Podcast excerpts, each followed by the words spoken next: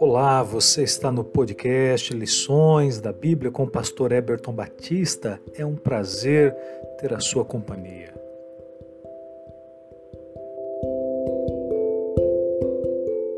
Segunda-feira, 6 de setembro. Ritual e sacrifícios. O sistema de ritual e sacrifícios encontrados em Levítico apresenta exemplos adicionais do que vimos na lição de ontem. Os símbolos do Antigo Testamento apontam para a verdade do Novo Testamento. Embora os leitores modernos da Bíblia ignorem esses rituais, eles contêm verdades espirituais importantes e de grande valor para os que estudam os rituais. Como era a oferta pelo pecado de um israelita comum? Levítico 4, verso 32 a 35. Mas se pela sua oferta trouxer uma cordeira como oferta pelo pecado, fêmea, sem defeito, a trará, e porá a mão sobre a cabeça da oferta pelo pecado, e a imolará por oferta pelo pecado, no lugar onde se imola o holocausto.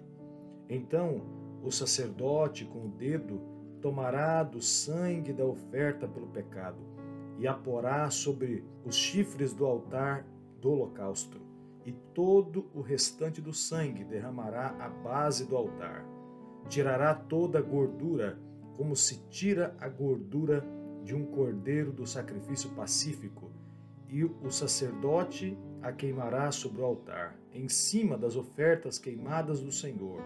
Assim, o sacerdote, por esta pessoa, fará expiação do seu pecado cometeu e lhe será perdoado. O que aprendemos com esse ritual?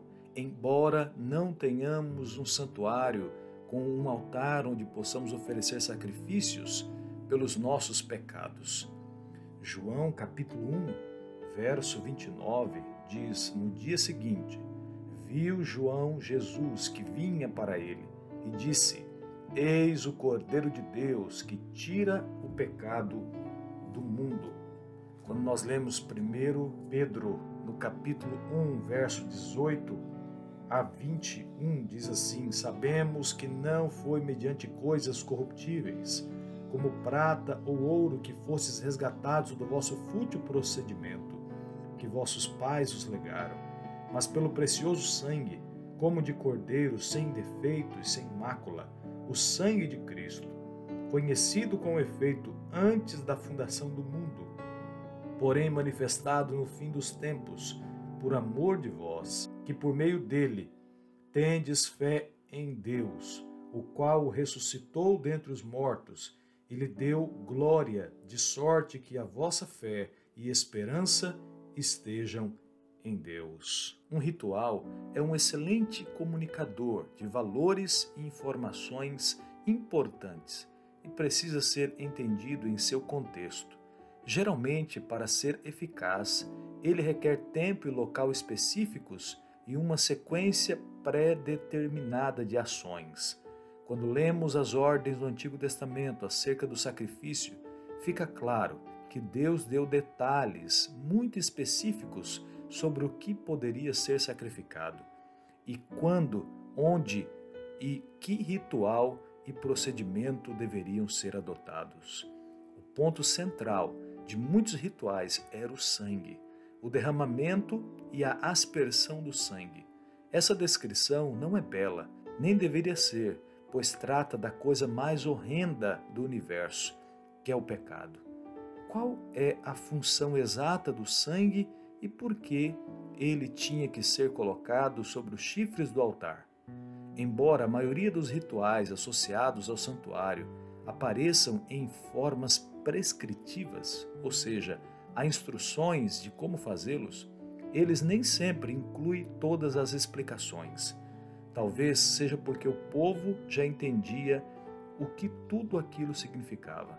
Afinal, o povo de Israel compreendia o significado do sangue.